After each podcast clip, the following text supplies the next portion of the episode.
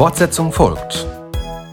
Ein Podcast aus der Reihe 60 Sekunden mit Gott mit Alexander Tschense. Das Thema der Woche lautet, ist die Kirche am Ende?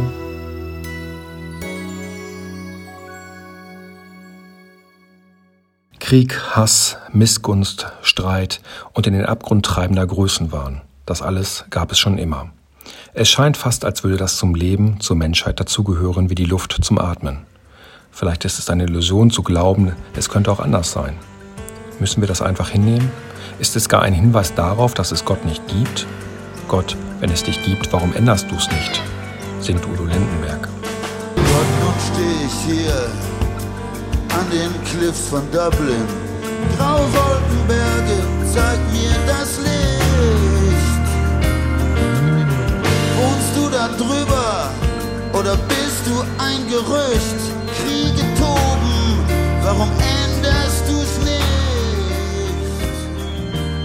Nein, es ist nicht Gott, der diese Kriege führt, es sind wir Menschen, die nicht selten im Namen der Religion das Recht auf ihrer Seite sehen und Menschen das Leben nehmen.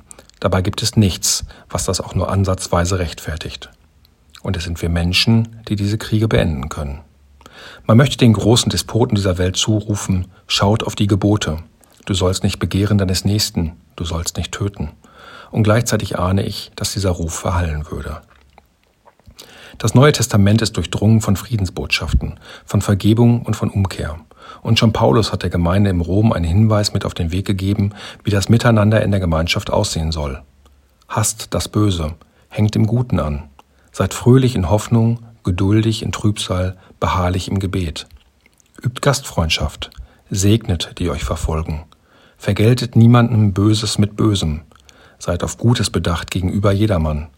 Habt mit allen Menschen Frieden. Kein Mensch auf dieser Welt ist allein in der Lage, die großen Konflikte zu beenden. Was können wir Glaubenden also tun?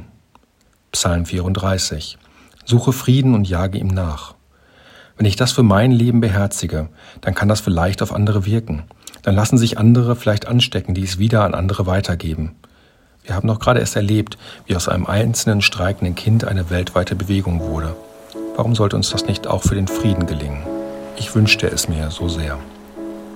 Suche Frieden und jage ihm nach. Oder mit den Worten von Udo Lindenberg, ziehen wir in den Frieden.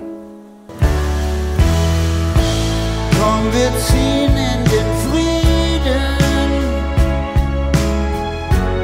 Wir sind mehr als du glaubst.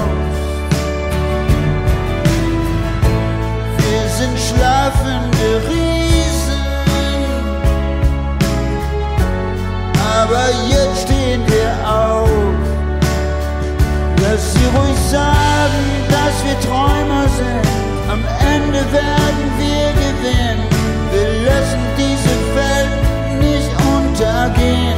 Komm, wir ziehen in den Frieden. Fortsetzung folgt. Morgen bei der Evangelischen Kirchengemeinde Lippstadt.